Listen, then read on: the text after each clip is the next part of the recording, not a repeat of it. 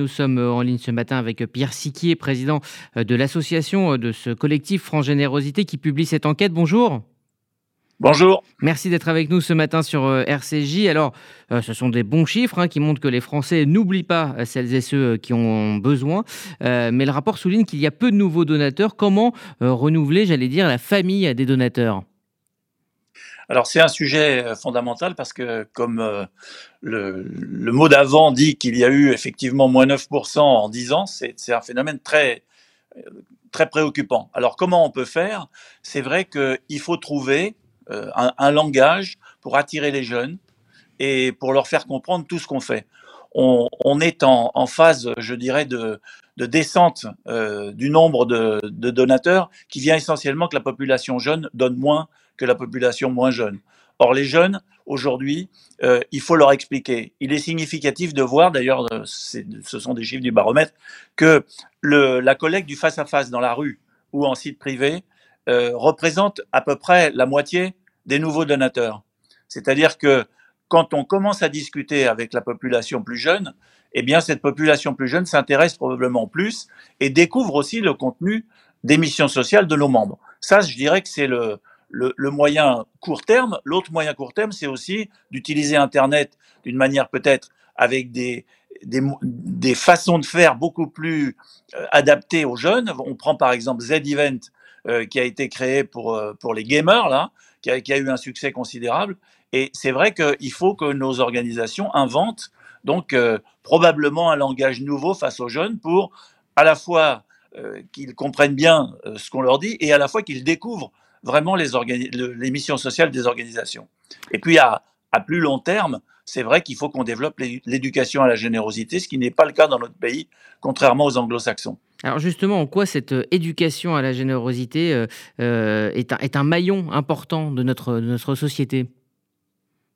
Bah, Si vous voulez, euh, c'est la tradition de la générosité vient d'une tradition qui est plutôt religieuse, hein, qui est commune à toutes les religions d'ailleurs aujourd'hui, enfin avant.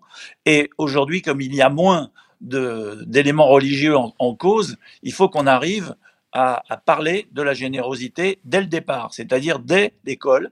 Et c'est une proposition que nous faisons, nous, au gouvernement, c'est-à-dire d'introduire euh, un certain nombre d'éléments de, la générosité, comme le fait un peu l'école de la philanthropie d'ailleurs aujourd'hui.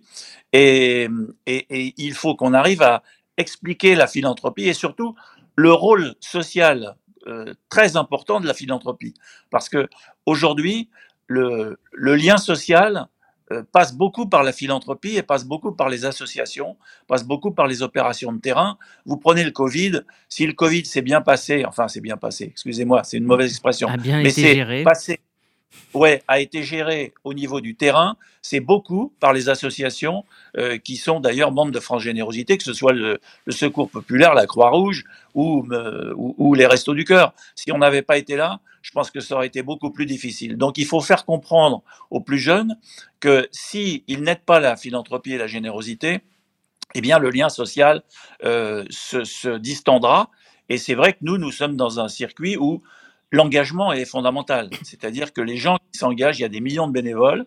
Et, en plus, nous travaillons dans un, dans un but non lucratif. J'insiste aussi beaucoup là-dessus.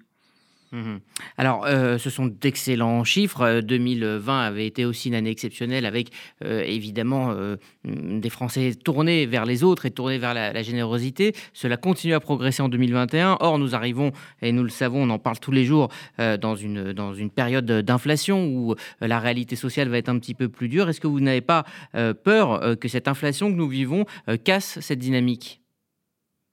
Alors c'est un risque indiscutable. C'est-à-dire que quand on regarde ce qui s'est passé pour le Covid, nous n'étions pas certains, et loin de là, que l'année Covid 2020 fasse euh, plus 8% euh, hors don Covid. C'est-à-dire que les Français euh, comprennent parfaitement l'état de la société, et c'est pour ça que je pense que nous sommes au cœur du lien social, nous, les organisations liées à la générosité du public. Et c'est vrai que le sursaut français a été formidable. Le sursaut français en 2021 a été aussi au rendez-vous, ce qui n'était pas forcément évident parce que les gens ont retrouvé un début de vie normale. Et Par contre, 2022, c'est vrai qu'on arrive avec l'inflation, et là, euh, on ne sait pas ce qui va arriver parce que c'est vrai qu'il y a déjà un nombre de donateurs qui baisse. Si les donateurs ont moins de, moyens, ils risquent effectivement de donner moins. Euh, à nous de montrer aussi que le lien social est indispensable dans cette histoire.